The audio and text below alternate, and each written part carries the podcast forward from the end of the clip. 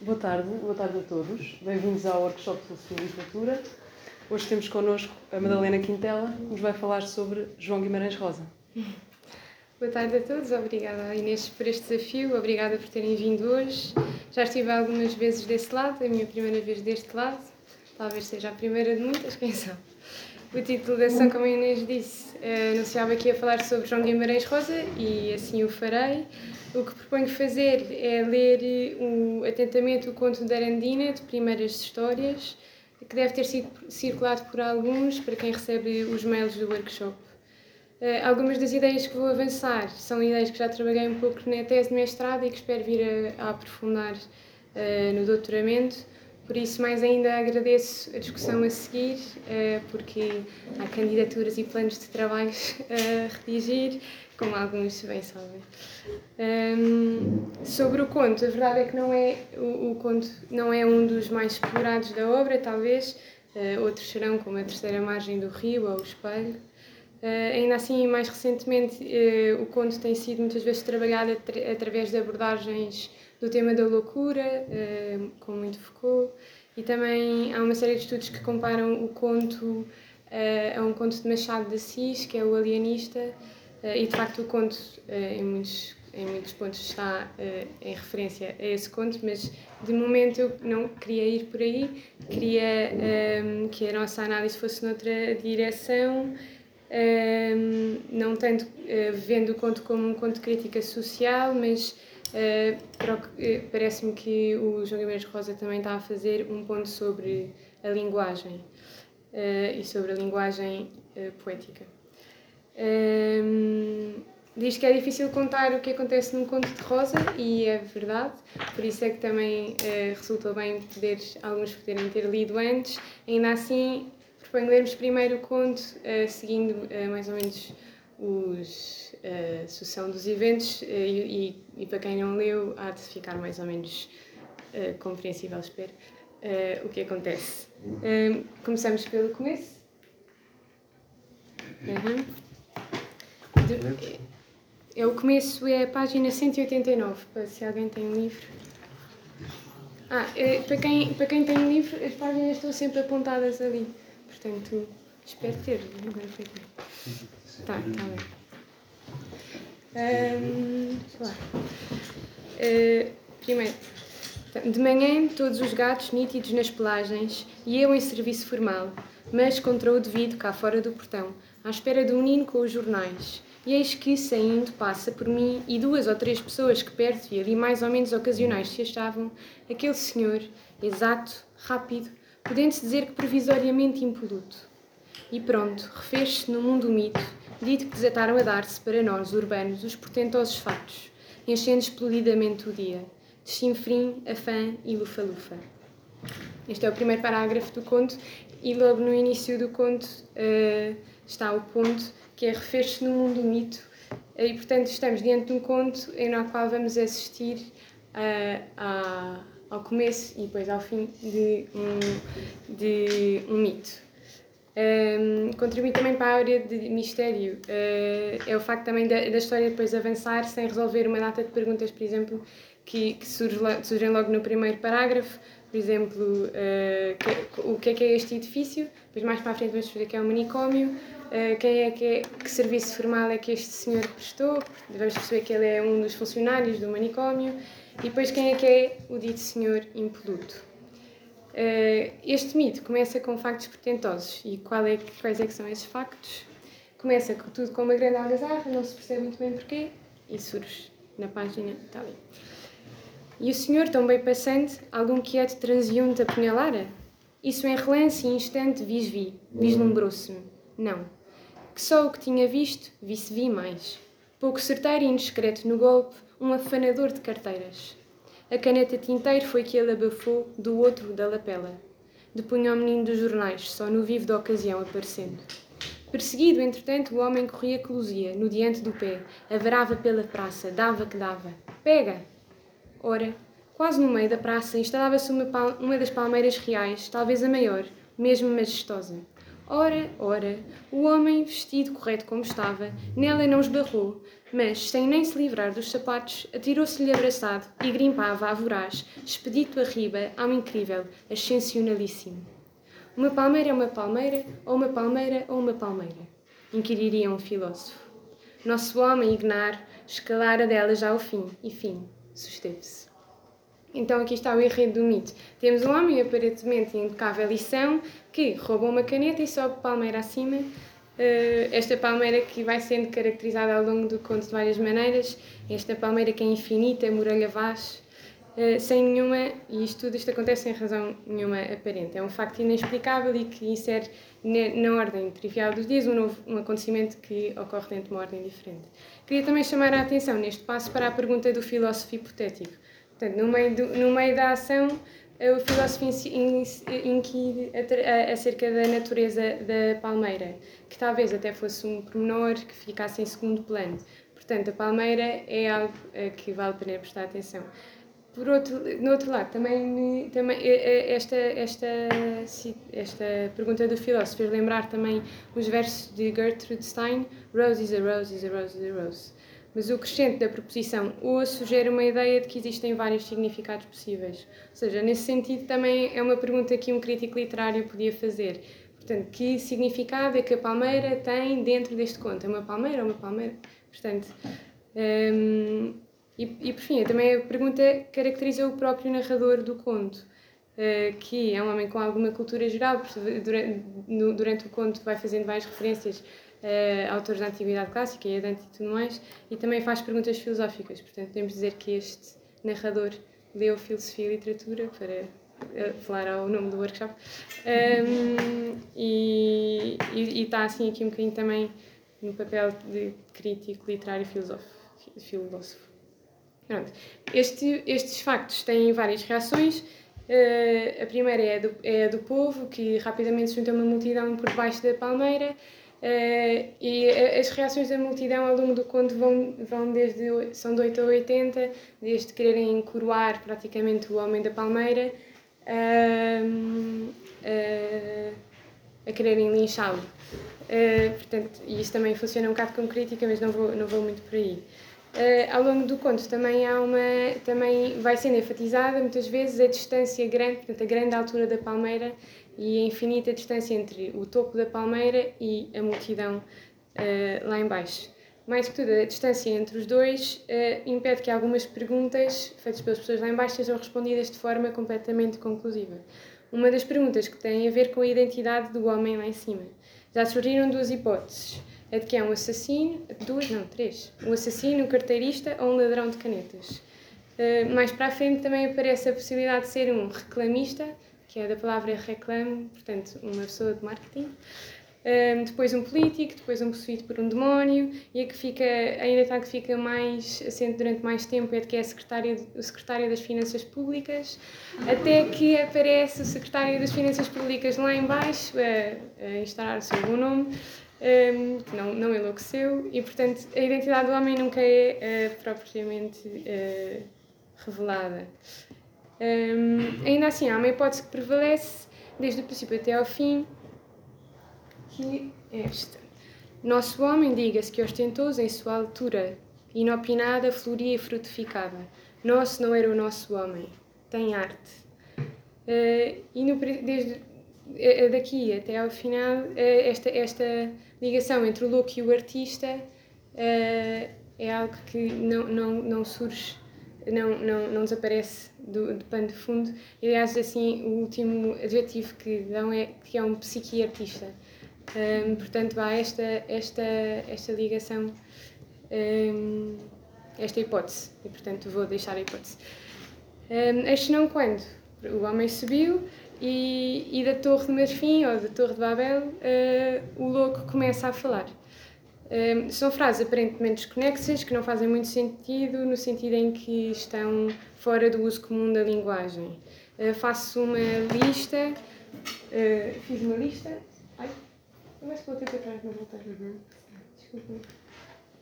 Ah, portanto, uh, não vou ler tudo, mas há uma primeira, uma primeira fase em que são mais aforismos, no sentido Depois há uh, esta, esta fase que são respostas a uma primeira tentativa de diálogo das autoridades, com as, das autoridades competentes com o homem, com o homem, depois outra tentativa de diálogo e por fim estes são um, mais, aquele é mais assim um aforismo assim, uma, e, e, e ali é uma última interpelação com uma das autoridades. Um, avançando, uh, no meio disto, uh, enquanto isto se passa, um conjunto de médicos vai propondo uma série de diagnósticos. Uh, os nomes dos médicos intervenientes são interessantes, portanto, temos primeiro o doutor-diretor, que é uma literação engraçada, Sandoval, o capelão, doutor Enéas, também não, não Doutor Bilolu, que é uma alteração da palavra abilolado, que quer dizer enlouquecido. Doutor D'Artagnan, que tanto lembra a expressão Tantan como lembra o próprio do mosqueteiro, fosse o salvador da pátria. Um, Adalgiso, que é um dos mais atendentes, e o próprio narrador. E vão, cada um vai pondo o, os seus diagnósticos possíveis. Uh, estão ali. Eh, com o, o, uso da, o uso da linguagem. Eu não vou ler, mas o, o uso da linguagem que, que os, que os hum, médicos fazem é de tal maneira elaborada e tal, de tal maneira destoa do resto da linguagem que, de surtir um certo efeito cômico, uh, uh, também uh, distancia-os daquilo que pode estar a acontecer no, no no delírio do louco. Porque ao mesmo tempo que isto, que vão aparecendo estes diagnósticos, a verdade é que o louco ganha, através das coisas que está a dizer, a simpatia da, da, da população em geral, um, incluindo o próprio narrador, em dado momento. Era um revelar em favor de todos, instruía-nos a verdadeira verdade. A nós, substantes, subérios, temos aqui outra vez a distância um, de cujo meio ele, ele a si mesmo se, se raptara. Fato, fato, a vida se dizia, é em si impossível. Então, ingente universalmente, era preciso, sem cessar, um milagre, que é o que sempre há a fundo, de facto. De mim não pude negar-lhe incerta simpatia intelectual, ele, abstrato, vitorioso ao anular-se, chegado ao píncar do axioma. Para, depois, outros, outros apontamentos, para embaraços nossos, Entretanto, portava-se ar do ilustre homem que era que ora encarnava a alma de tudo, inacessível e, portanto, imedicável. Uh, aqui também, sim, portanto, é uma linguagem universal que vai, que entra na verdadeira verdade, que é compreendida por todos. Uh, acho que o próprio do, do professor uh, Bilolo é um gênio. Um, e sem dúvida o era, personagente em sua cinco, cincofância, conforme confere e confirmava com extraordinária acuidade de percepção e alto sen senso, senso de oportunidade. Um, portanto, não só as frases não são tão desconexas, assim como até parece que ele tem um alto sentido de oportunidade, portanto, ao mesmo tempo parece que não está tão alheio à realidade. Um, pronto, à medida que as autoridades competentes vão, vão tentando retirar o homem da palmeira, segue-se um outro facto portentoso, o homem começa a despir-se. Ele se despia, ele se despia, deu-se à luz, o fato sendo, pingo por pingo. Era em levantar os olhos, o desrespeitável público assistia a ele impuris naturabilis. Hum, as autoridades, nas tentativas, chegam à conclusão de que a única maneira de chegar ao homem é subir palmeira acima também eles. Eh, e assim o fazem o diretor e o narrador, subindo a palmeira, descendo ao inferno, através de atrás de um poeta, feito Dante atrás de Virgílio, estou agora a citar.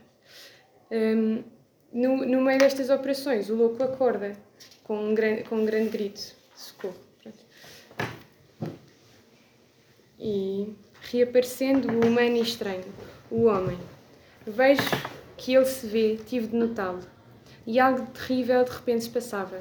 Ele queria falar, mas a voz esmorecida, e embrulhou-se-lhe a fala. Estava em equilíbrio de razão, isto é, lúcido, nu, pendurado. Pior que lúcido, relucidado, com a cabeça comportada, acordava. Seu acesso, pois, estivera a termo, e da ideia delirante via-se dessonambulizado. Desintuído, desinfluído, se não se quando superado. Em doente consciência apenas, detumestera-se, recuando ao real e autónomo, a seu mau pedaço de espaço e tempo, ao sem fim comedido. Portanto, este homem que antes falava prolificamente, quando volta, quando ganha consciência de si, fica impedido de falar, não consegue falar, a comunicação quebra-se. Portanto, a consciência de si acrescenta entre ele e o mundo uma distância ainda maior do que uma palmeira. Exato. Eh, um homem é, antes de tudo, irreversível. Todo pontilhado na esfera de dúvida, propunha-se em outra imensurável distância de milhões e trilhões de palmeiras. Uh, Desprojetava-se, coitado, e tentava agarrar-se inapto à razão absoluta. A precisão de vencer, de viver, vencia-o. Depois chegamos uh, ao que parece o final do mito. O homem acordou. Um, ehm, mas é, o, o conto faz questão de inserir como que duas didascálias que estão em Itália, que diz ainda não concluído e concluindo, para delimitar uh, claramente uh, o conto. Um, o homem acorda, tem ainda um último uh, espasmo e, e, diz algumas palavras, e é aí que é caracterizado de psiquiartista. E depois ainda fez-se um monumental desfecho. Tudo se desmanchou em andamento espraiando-se para trivialidades. Viver a seu dia. Só restava imundada e real a palmeira. A Torre de Babel, a linguagem, a, a linguagem única que todos estavam a compreender e a falar é destruída e cada um vai para as suas vidas e as linguagens ficam dispersas. O desfecho monumental, como é caracterizado, na verdade, não parece nada monumental a indiferença da multidão que volta para o seu dia é estranha e espantosa. E aí sim, depois, uh, acaba o conto. Um, agora avanço. Os índices, os índices em Guimarães Rosa são importantes. Uh, isto é claro em Tuta e Meia, que é a última obra publicada em vida do autor, na qual há quatro índices, mas isso é outra história. Uh, mas também é claro em Primeiras Histórias, que foi publicado pela primeira vez em 1962 com ilustrações de Luís Jardim na capa, um, que, nós vimos, que era o primeiro slide, um, e que tem a peculiaridade, não estou a conseguir dizer, de, de um índice ilustrado pelo mesmo, por Luís Jardim. Uh, os índices são importantes e peculiares porque normalmente implicam uma releitura do texto, no caso de, de Rosa. Isto também é um ponto que foi estudado pela, pela professora Clara Rowland. Um, vou fazer o mesmo vou fazer o mesmo com a tese que quero avançar que ela funciona como uma espécie de índice de releitura um, já vimos que, que, já vimos que existe uma afinidade entre o louco e o artista ou o poeta um, aliás o poeta o, o louco pegou numa caneta e fugiu portanto não, também não é ao acaso que está a roubar uma caneta um, vimos que o, seu linguagem, que, que, o seu uso da linguagem está fora do, é fora do comum, mas não tão fora assim que seja incompreensível, um, que ganha a simpatia da multidão, do narrador e até de alguns médicos, tirando-a de algice, um, e que depois de ganhar consciência, esse tipo de comunicação fica anulado. quero voltar agora às falas do louco. E primeiro queria fazer notar que até um certo ponto esta loucura do, esta loucura do homem é uma loucura parecida, lembrou-me a loucura de Hamlet. Um, primeiro, como já vimos, as palavras que o, o, homem profere não são assim tão desconexas, têm uma relação, alguma relação com o contexto. Portanto, pode-se dizer, como, podemos dizer então como Polonius, though this be madness, yet there is method in it. Para além disto, os aforismos preferidos vão acompanhando, até um certo ponto, o desenvolvimento da personagem de Hamlet. Vejamos, por exemplo, eu nunca me entendi por gente, uh, vocês me sabem é de mentira. Uh, lembramos o, Hamlet vestido de preto, estuando do resto da corte, incompreendido. Depois, numa espécie de to be or not to be, that is the question, viver é impossível. Uh, temos também a acusação ao rei, demagogo, demagogo. Ainda a encenação do, do homicídio do pai, no sentido em que uma coisa que é feia é posta em palco, portanto o feio fica coisa, o feio está ficando coisa e por aí em diante. Em algumas partes parece-me que ressoa, que ressoa uh, bastante. Depois, quero fazer também notar que o uso da linguagem do louco é parecido com o uso da linguagem por parte de Guimarães Rosa. Uh, é a criação uh, de uma série de aforismos, de provérbios, de versos, que, apesar de estarem suficientemente enquadrados para fazerem sentido no texto da ação, são também suficientemente abstratos para saírem do seu contexto. No trama da linguagem de Rosa, este é um fenómeno frequente. Inclusive, algumas das frases lembram outras obras de Rosa, como O viver é impossível lembra Viver é um perigo de Riobaldo no Grande Sertão. Portanto, este look está a utilizar a linguagem de uma forma parecida com a de Rosa. É como se Rosa estivesse a alegorizar o seu próprio processo de escrita com uma grande dose de sentido de humor. Assim, Rosa inscreve-se, ao mesmo tempo, Rosa está a inscrever-se dentro da história da grande literatura, se, está, se considerarmos o ponto sobre Hamlet.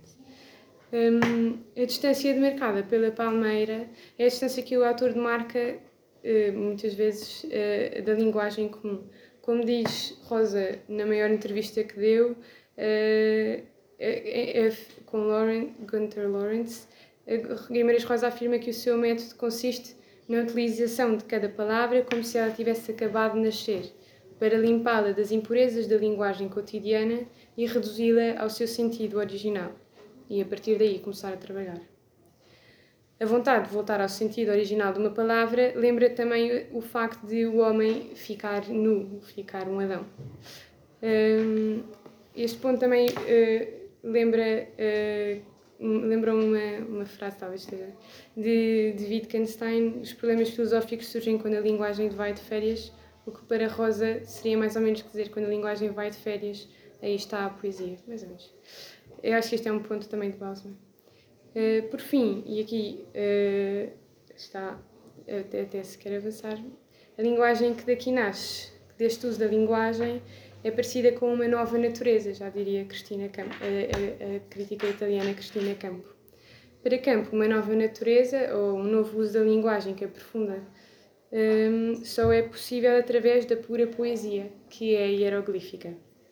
O uso de hieroglifos não é restrito, para Campo não é restrito ao trabalho do poeta, como é especialmente afeto ao trabalho do contador de histórias.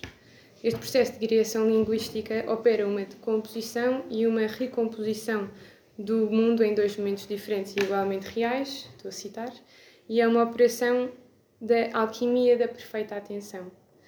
Hum, Parece-me que neste conto, e na verdade em toda, especialmente nesta obra das primeiras histórias, o entendimento da linguagem por parte de Rosa tende para ser o entendimento de uma linguagem hieroglífica como descrita por Campo. Em Rosa, a linguagem sofre este processo alquímico, lembrava o próprio Rosa que o, escritor deve ser um alquimista, de decomposição e recomposição da linguagem, de voltar ao sentido original da linguagem para, neste caso particular, no caso particular de Rosa, se tornar um idioma próprio. Assim se, o, assim se identifica também o mote do livro, uh, que aparece logo no primeiro conto. Nesta linguagem hieroglífica, tudo é tudo, para seu tempo ser dadamente descoberto, fizera-se primeiro estranho e desconhecido. O trabalho de interpretação de textos de Rosa é muitas vezes caracterizado como um trabalho de deciframento, tal como num hieroglifo. Isto leva à criação, e, e este hieroglifo leva à criação de uh, uma nova natureza de um mito. Uh, um mito a cujo fim, e começo e fim assistimos, uh, que se, que se que se destaca da realidade trivial e introduz precisamente uma realidade outra, com uma lógica própria, hum, em que, por exemplo, os diagnósticos provavelmente seriam completamente razoáveis por parte dos doutores, naquele contexto parecem eh, estar aquém. Hum, porque, ao mesmo tempo, esse mito fala a, verdade, a verdadeira das verdades. Além de mais, o próprio livro parece seguir este, o próprio livro, as primeiras histórias, parece seguir esta rota da mestria de uma linguagem hieroglífica.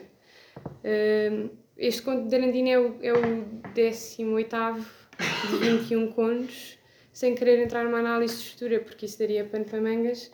Um, cada conto funciona de forma independente, no sentido em que as histórias são autónomas, mas ao mesmo tempo o livro está de tal forma montado que cada história autónoma independente faz também parte de um mosaico complexo um, e, que, e, que, uh, que, e as histórias cruzam-se a vários níveis.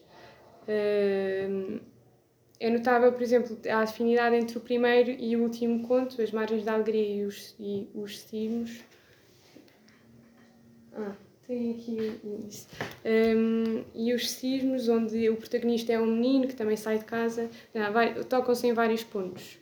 Um, mas especialmente nota-se um, um, uma diferença uh, no uso do, da linguagem e da compreensão do mundo através da linguagem por parte deste menino. No princípio, este menino está ainda na fase do pensamento, pensamentozinho hieroglífico, mas já o menino do último conto tem sorrisos e enigmas seus, portanto já domina esta linguagem.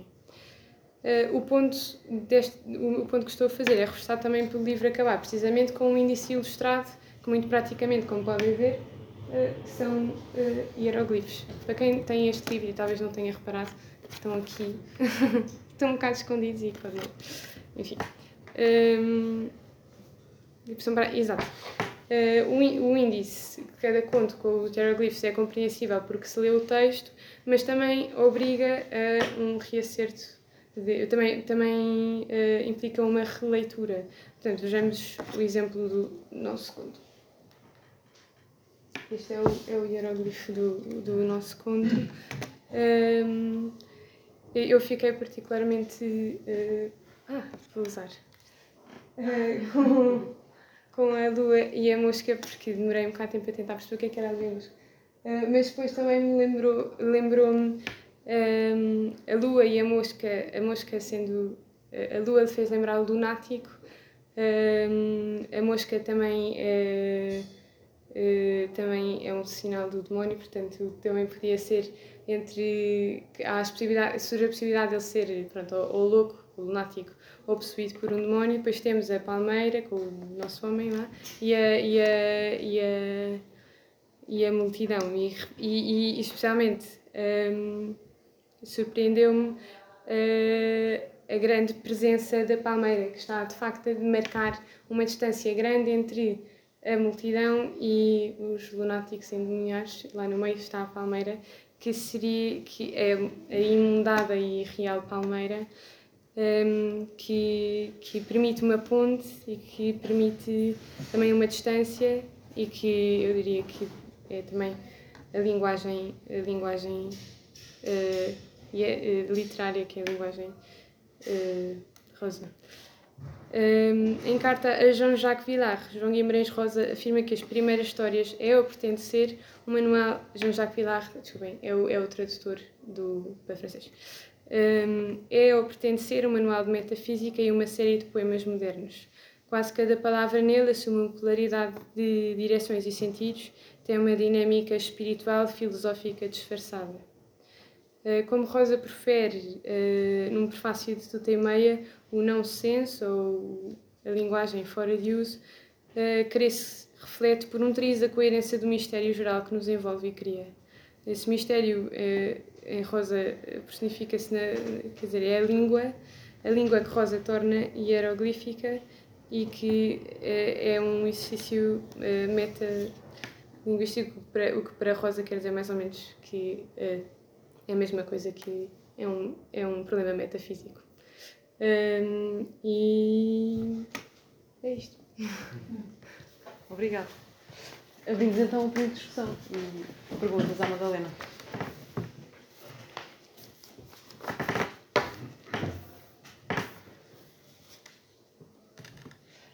É curioso que aqui a palmeira não está em altura. Pois, eu também pensei se não se poderia ver. Eu, eu esqueci-me de pôr esse PowerPoint, na verdade. Um, eu acho que se pode ler das duas maneiras, na verdade. Eu acho que poderia. Quer dizer, aqui não sei se será por razões editoriais uh, que tinha de estar deitado, mas se se, se vir uh, em pé. Um, acho que até ajuda, até ajuda mais. Ao teu ponto. Sim. E por acaso não sei porque é que agora não pus em pé. Mas, mas sinceramente que a distância fica mais hum, exacerbada. Uh, também não foi uma coisa que eu disse, mas também hum, também de uma certa maneira também fazia lembrar a alegoria da caverna de subir alto e ver mais longe, sendo que que se, se isto fosse assim, de facto, isso, isso ficaria uh, mais claro. Mas não sei. Se eu não me engano, existe uma referência à ideia absoluta, de absoluto. Sim, a razão absoluta.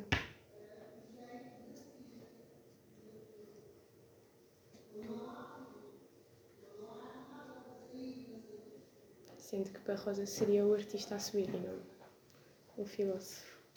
Mas, posso. Sim. Hum, Garandina é a lufa-lufa, não é? Como é que isso entra no seu argumento? Porque eu estava a pensar na, na estrutura do livro, não é? Uh, que, a- que a Madalena recuperou brevemente e, de acordo com a estrutura do livro, se virmos a sugestão do Rosa, Darandina dialoga ou espelha a menina do lar. Seria, São as questões, posições correlativas. E, e estava a pensar que a maior parte dos títulos dos pontos são, são relativamente fáceis de compreender relativamente àquilo que seria o ponto principal do enredo. E eh, quando pensamos que Darandina é a lufa-lufa, o conceito mais preciso para, para traduzir Darandina é lufa-lufa, como é, como é que isso entra na- naquilo que a, que a Madalena está a tentar? eh, ou seja, o ponto central que o Rosa quis isolar foi a lufa-lufa. Ou aquela, aquela coisa inicial que ele fala, não é? Que é, eh, no fundo, um, um espaço que de repente está. tem um acontecimento, não é? E as pessoas estão na lufa-lufa. Hum, o que é que acha sobre, sobre, esse, sobre essa sugestão que o título propõe? Sim. Também, tam- é, há uma palavra que no conto também aparece que é quando. Agora também não quero estar a dizer para isso, que é dandinava. Eh, já não sei em que ponto é que se é antes ou depois de eu já ter acordado. É, é, é perto do final. Peço desculpa. É, eu, eu acho que tens toda a razão. Eh, 202. Sim. 202. E, e, e também, também me também ressoa isso, mas também uma dandinava seria gatinhar, acho, acho que é, é isto, mas, mas não ilumina de qualquer das. É exato, está aqui. Eh, é, é exatamente. Ainda ele está em. ehm, e portanto, portanto até, até se, se, se, se considerar até fica ainda mais em espelho com a menina de lá por ser uma criança. Ehm, Esse espelho reforça o seu argumento relativamente à linguagem. Ou, seja, se eu entendi o que a Madalena quis fazer, que é desviar a leitura, por acaso há pouco eu estava a comentar que eh, as leituras críticas deste ponto são um bocadinho aborrecidas, porque são, vão sempre para a questão psicanalítica, para a questão da loucura e para a comparação com o alienista do, do Machado de Assis. Se eu percebi, a Madalena quer sair disso, ainda bem, eh, e, e propor que a questão aqui eh, continua a ser a linguagem, não é? E, e o espelho com a menina do lar reforça, reforça isso, não é? Uh, até o by an Idiot, não é? E, o, e o, a Madalena foi mais para o Hamlet, eh, só, e, e precisamente porque aqui não é signifying nothing, não é? É, é, acho que aquilo que quis dizer é signifying something. something. Um, e, e, e, esse espelho com a menina de lá eu acho que reforça precisamente o, o seu argumento relativamente à linguagem. Se eu entendi o que a Madalena queria. Não, não, sim. Não. Obrigada por ser assim. Não, reforça e. e, e eh, ufa, ufa. Hum, também. Sim, é, é, o, o, o, é, é, o, texto de Cristina Campo, esta, esta que se chama A Nova, Nova Natureza, não é exatamente uma natureza onde as coisas funcionam de maneira não referencial a esta natureza, mas é como se entrasse mais fundo dentro do, da, da linguagem. Portanto, de uma certa maneira, queria. E, e na menina de lá. Ai, agora posso estar a fazer uma confusão. A menina de lá é a menina Que não fala, que não fala. passa Exato. falar. E passa a falar, é isso. Hum, mas fala frases também desconexas, no sentido. Não, mas depois tem um efeito, desculpem, já agora, eh, que tem um efeito na realidade que parece que vai fazendo pequenos milagres. Hum, sim, no fundo também, isto também podia ser. Não, não pode ser exatamente um milagre, mas. hum, e perdi-me. Ah, em que as coisas funcionam de maneira diferente eh, e por isso também criam. Eh, alguma. al- Até, até, até mesmo eh, a reação das pessoas, do, eh, a reação dos doutores e das, e das pessoas cria um, um, um lufo. E acho que aí também o próprio. Penso, penso, penso o próprio do João Guimarães está a ser particularmente eh, irónico com a crítica literária ou com eh, o o- os textos que surgem à volta, à volta dele, sendo que ele não é muito amigo dos críticos literários Ehm, e dos filósofos. Eh, isto foi ele que disse, não estou a dizer. Ehm, e, e não sei, estou-me. Estou. Obrigada. Eh, mas. eh, mas sim, obrigada.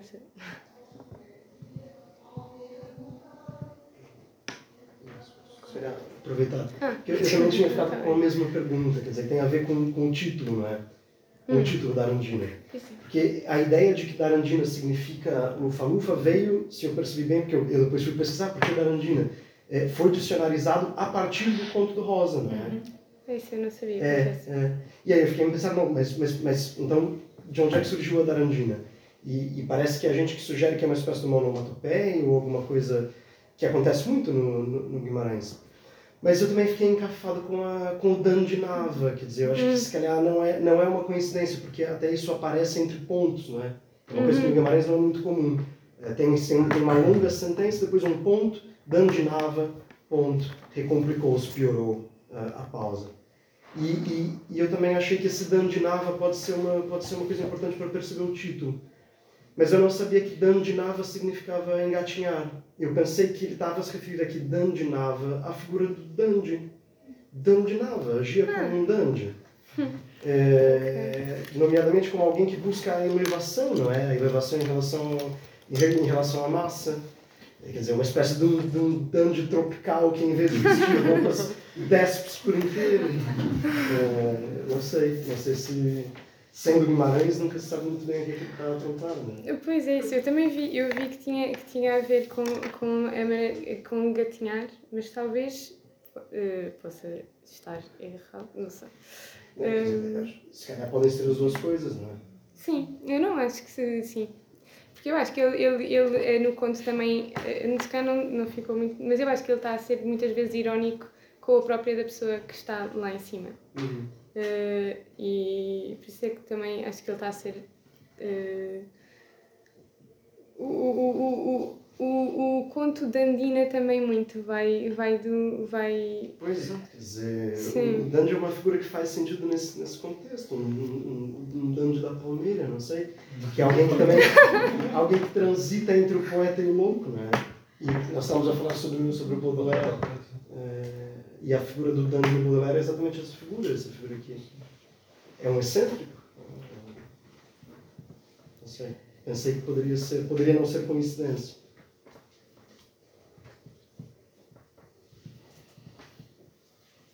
E o Dandy também é quem se aproxima e quem se afasta do Lufa-Lufa. Pois. Uhum.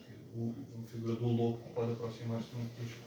Vou reparar noutra coisa. Uh, estavas a dizer que podíamos virar a imagem. Se virarmos a imagem, aquele sinal de infinito passa a tornar-se num 8. Uhum. E a passagem do 8 ao infinito, para uma hipérbole, será passar do 8 ao 80, ou do 8 ao 888, mas passar do 8 ao infinito será um movimento de loucura. Não sei se estou a fazer sentido. Eh, Ilustra essa a loucura do conto. Mas não é o único, depois reparei que muitas outras ah, do índice. Ah não, de ele tem infinito. muito. Desculpem, eu vou voltar para trás. Só ah, Há muitos sinais. é que não tem isso. E há sinais no princípio, no fim e no princípio dos contos também. E esta ideia de continuidade. Aliás, Só o nenhum, nenhum é que não tem. sim. Hum... Exato. É um, e esta ideia de continuidade é é uma coisa que, que, que, que nos, nos contos, aliás, a última, a última frase do, do livro e vinha à vida. Uh, portanto, há sempre esta ideia de que há qualquer coisa continua. Também há outro, há outro, uh, o outro conto. Quando ele, quando ele é apelidado psiquiartista, também faz lembrar o Prelim Psiquice, do, que, que na, na, a ideia outra vez também. A loucura é uma coisa que surge imensas vezes aqui no, no, no livro. uh, e, e tenho alguma dificuldade ao mesmo tempo com com a, com a, com a figura do, de cristalizar demasiado isto de ser um dandy, porque me parece que a, a tempos é, a outros tempos não é. Um, e parece-me que a tempos também ele próprio está a ser, está a ser irónico. Creio que, só que o, que o sim, porque não me parece que o Rosa goste imenso da figura do dandy, por isso mesmo é que também pode, pode servir. Ele chega a falar sobre isso em algum, em algum momento? Sobre, tem alguma coisa sobre o dandy? Certamente deve ter lido o Baudelaire, não é? Não, não, isso ele leu. No, no exame, no primeiro exame que ele disse perguntar, acho que foi a medicina, perguntar o que é que sabe da literatura francesa. E ele respondeu, toda. um, agora perdi-me. Se... O Dani. Ah, o Dani, exato. Desculpa. Quer dizer, é muito curioso. O ensaio do Baudelaire tem, tem, tem termos que são. são... Ele, ele diz que o Dan, não, o Dan não se veste por causa das roupas, ele, ele se veste como uma busca de distinção, de elevação. É, e que ele não gosta da figura do Dan faz sentido, não é? Por isso é um Dan que se, que se despe, portanto é um Dan de às avessas, um Dan com as raízes para, cima e com as folhas para baixo. Uhum. Não sei. Sim, e mesmo o parágrafo onde aparece o Dandinava começa tanto é certo que também divertia-nos, como se ainda carecendo patentear otimismo mostrava-nos insuspeitado estilo. Pois, Dandinava, pois. sim, é uma referência ao Pois, eu, Dandy. nem, eu nem tinha notado isso, é verdade. Uhum. É verdade. Tinha, tinha marcado o otimismo e o estilo me ficou Ah. insuspeitado.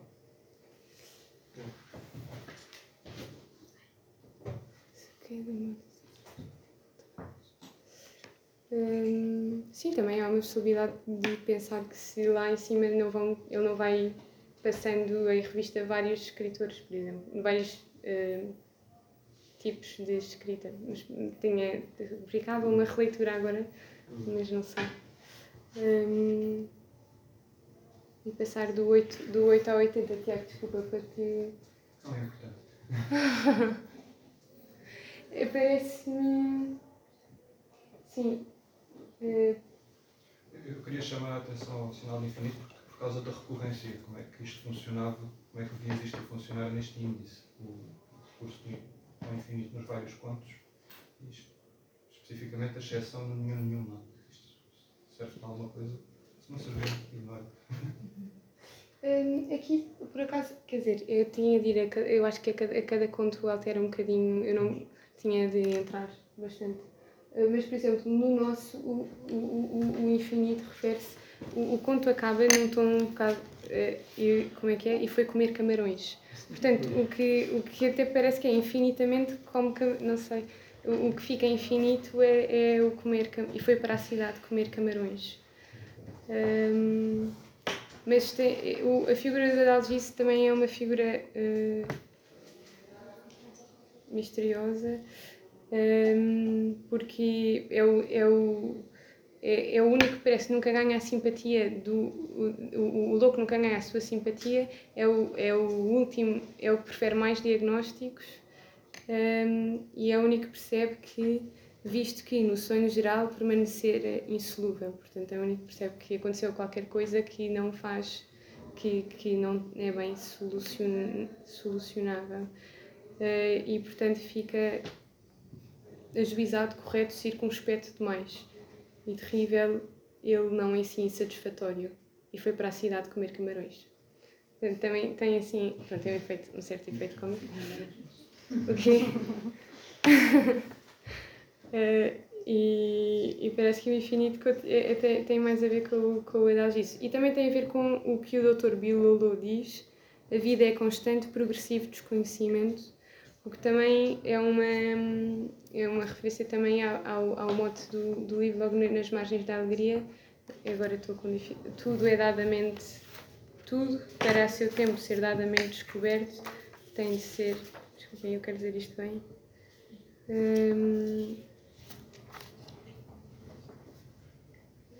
tudo para a seu tempo ser dadamente descoberto fizera-se primeiro estranho e desconhecido. E aqui hum, não se chega a um ponto talvez tão da descoberta, mas, mas desta parte do constante e progressivo desconhecimento, também o, o, o, o infinito também uh, exacerba bem esta parte.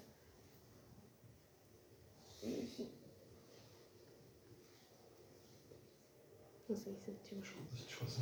Não, não. Obrigado.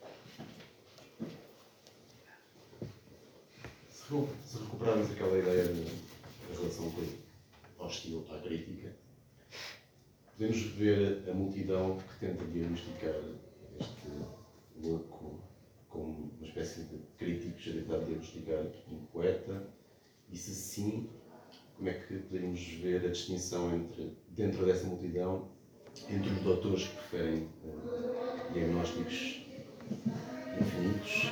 E a única pessoa que parece uh, realmente competente para ser o interlocutor daquele louco, que é o, o narrador da história, quem é dado o, o megafone.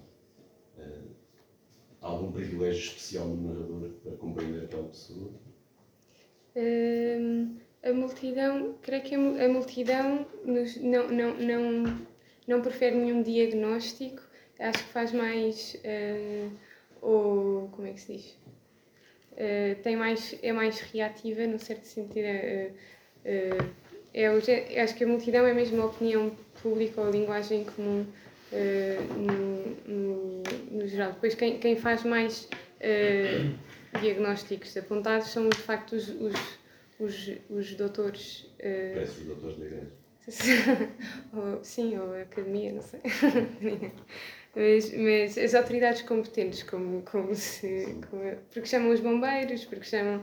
Seja, tudo o que é autoridades. Hum, bem, ah, aliás, até há uma cena cómica, calhar, que aparece um grupo de estudantes, esses também, esses também têm um grupo de estudantes que quer resgatar, uh, porque diz que ele é o salvador da nossa.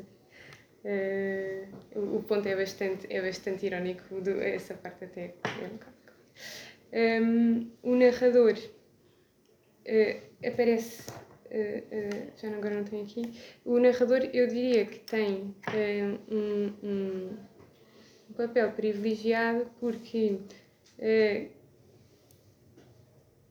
tem, porque ganha uma certa simpatia intelectual, ele próprio diz, é o único que não profere um diagnóstico, não, não, não, uh, não não tenta fechar a discussão, não tenta uh, enclausurar. Um, e, e, por isso mesmo é que uh, também, também. E é o único que consegue de facto entrar em diálogo com ele, porque o doutor diretor tenta entrar e aquilo dá mal. Sim, desculpa. Ah. Um, e, e, e, e, o, e o, o louco dá-se particularmente bem com, com o narrador. Hum, portanto, sim, diria que existe uma, uma, um, um, um, privilégio por parte deste. deste. Mas, mas tem graça de qualquer das maneiras, para de facto entrar em diálogo com, com o Doco, ele tem de subir à palmeira. E eu acho que isto também, também é importante. É preciso entrar nos mesmos, no mesmo campo que o, que o louco. E a multidão nunca entra e os outros doutores também não. Eh, quer dizer, o doutor diretor entra em primeiro, mas não, mas não fala com ele. E aliás, quando ele. Sim, ah, e aliás, quando ele diz, quando ele diz que ele subiu à palmeira feito Dante atrás de Virgílio, quem subiu antes dele foi diretor. Portanto, neste caso, até Virgílio poderia ser uh, o próprio do diretor. E, portanto, aí também teria uma relação uh, estabelecida com o doutor Enei. Uh, e, e, e, não sei se respondeu. Estou a tentar fazer um, um, paralelo entre a atividade de compreender uma pessoa em cima de uma palmeira e a crítica literária, ou a interpretação literária. E, e, e, num certo sentido, parece que há especialistas que não percebem nada do que estão a falar. Uhum. Depois há um leigo que, de facto, consegue estabelecer contacto com a palavra. Se bem que ele, não, ele, ele de facto não é o mais especialista, mas ele trabalha num instituto, portanto... Mas é funcionário não é? É, estava lá, serviço formal. mas o Adalgise também, supostamente, estavam os dois em serviço formal. Não percebemos exatamente se. Mas, mas, parece, mas a mim parece-me que sim, que existe, que, que, que, que o, o na, na, na dita entrevista o, o, o Guimarães Rosa diz que a crítica deve ajudar a completar, deve ser autor do livro com, com desculpa, Eu- Não era isso, estava Ah, a força. perguntar, hum, ah, se calhar para, para responder a isso, o narrador fala a mesma língua que o, que o louco, segundo o que tu disseste também sobre a linguagem hieroglífica, que havia uma identificação desse louco e da linguagem dele com a de Guimarães Rosa. E nós, quando lemos de facto as- a, a narração do conto, a língua é parecida à do louco, portanto, ele, no fundo, chega perto do louco porque ele fala a mesma, sim, a mesma língua. Os outros, nesse sentido, não são iniciados nos hieroglifos. Iniciaram-se noutra, noutra língua qualquer, na hieroglífica. Ah, por isso são especialistas, mas não conseguem. Não sei, estava a pensar no teu, na, na, na questão do hieroglífico e nessa identificação com o autor. uhum, sim, sim. Não sei se era para- Não, acho, é- acho, é- que o teu- acho que o que tu disseste responde a isso. Uhum. Não pode ser descrever é melhor do que diagnosticar. E desse ponto de vista é uma relação entre dois autores e não é uma relação entre um crítico, entre um autor e um crítico e, outros, e duas espécies de críticos diferentes. Hum.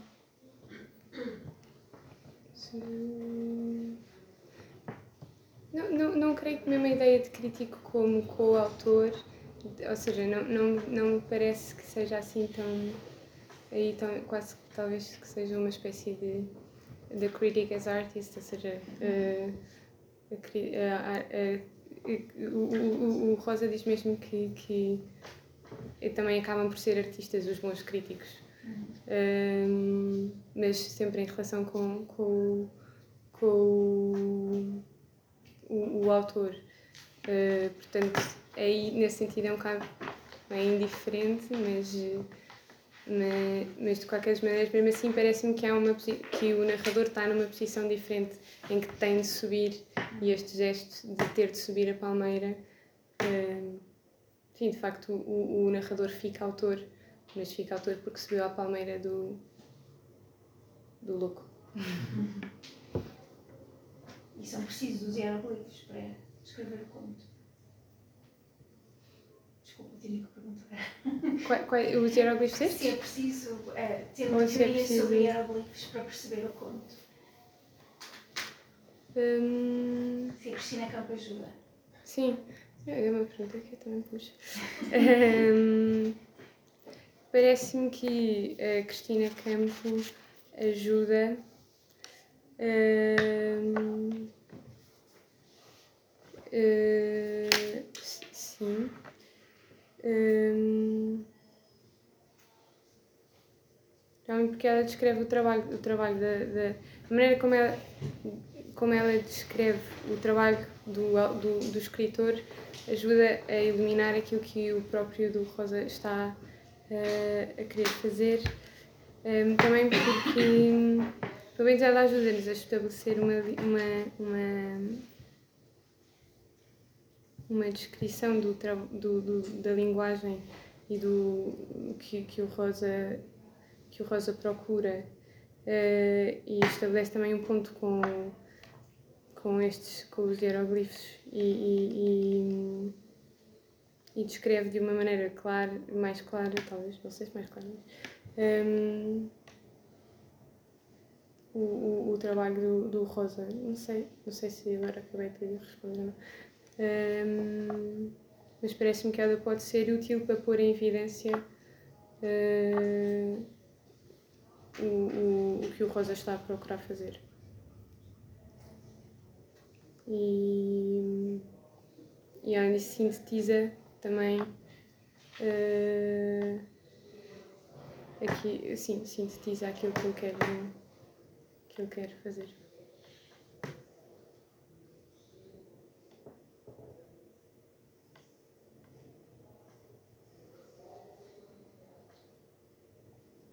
Não sei.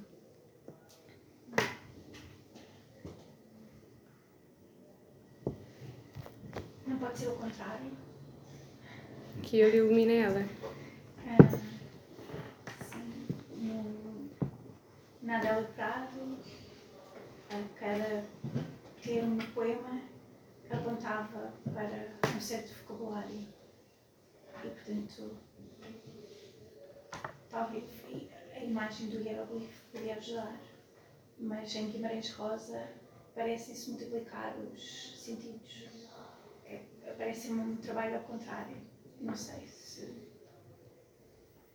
E, portanto, desse ponto de vista, talvez ajude a pensar numa multiplicação e não numa síntese. Não sei, não sei se percebi. Hum, se o que Guimarães Rosa está a tentar fazer não pode ser tentar mostrar que para cada aforismo, por exemplo, há muitos sentidos possíveis. Porque é possível ver Hammett ali, mas também é possível ver outros autores ou outras.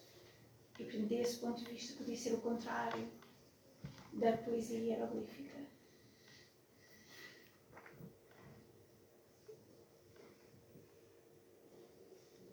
Não, não, eh,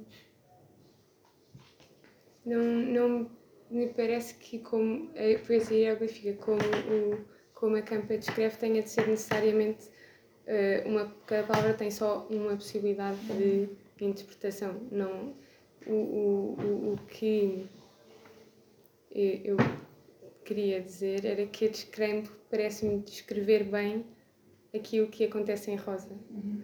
E portanto Que é? que é hum, ele usa que é eh, aquilo que ela escreve como como a poesia hieroglífica que é a criação voltar a compor e recompor as palavras de tal maneira que está criada uma outra maneira de falar no caso de Rosa outra maneira de falar hum, que pronto E quem faz isso no conto? o quem é que faz isso no conto? O louco está a falar de outra maneira, mas talvez o, o narrador nos ajude a perceber como é que ele está a falar. Portanto, a Cristina Campos seria o nosso narrador. Hum, mas, não, mas não me parece que, é, que, é- que o entendimento de poesia como a, a Cristina Campos faz eh, diga que cada palavra tem só uma possibilidade de interpretação. Eh, na verdade, acho que é um bocado o contrário, que é pode ser pronto, está aberta à interpretação.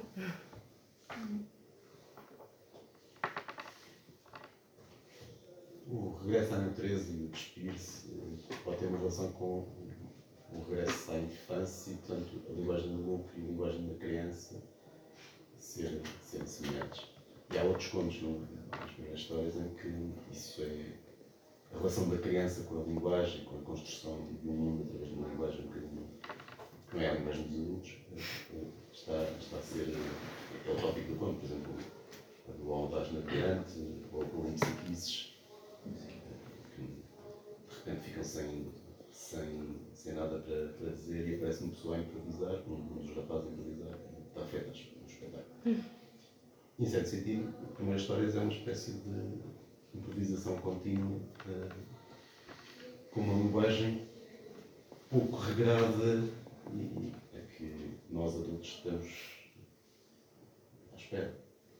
E em certo sentido, será que podemos dizer que aquilo que acontece na Darandina é um, eh, uma instância do que acontece em larga escala como primeiras histórias e, eh, se calhar, a literatura do Rosa, que é um louco que trepa por uma palmeira assim e diz coisas que as outras pessoas têm alguma dificuldade em perceber.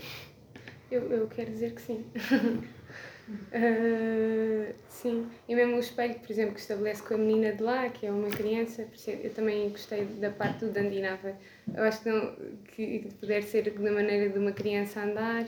ah, e, e, e, e- e eu, eu espero poder vir, era uma, espero poder vir estudar isto mais aprofundadamente depois no doutoramento, mas era, era um bocadinho essa, essa ah, ah, o, o ponto, o, pelo menos o ponto de, de partida agora era, era ver se, se- que, que, que os contos estejam sempre a falar da mesma coisa, não exatamente, mas, mas que estejam sempre talvez a tocar na mesma tenho um, um bocadinho a mesma pé de, Todd que sim.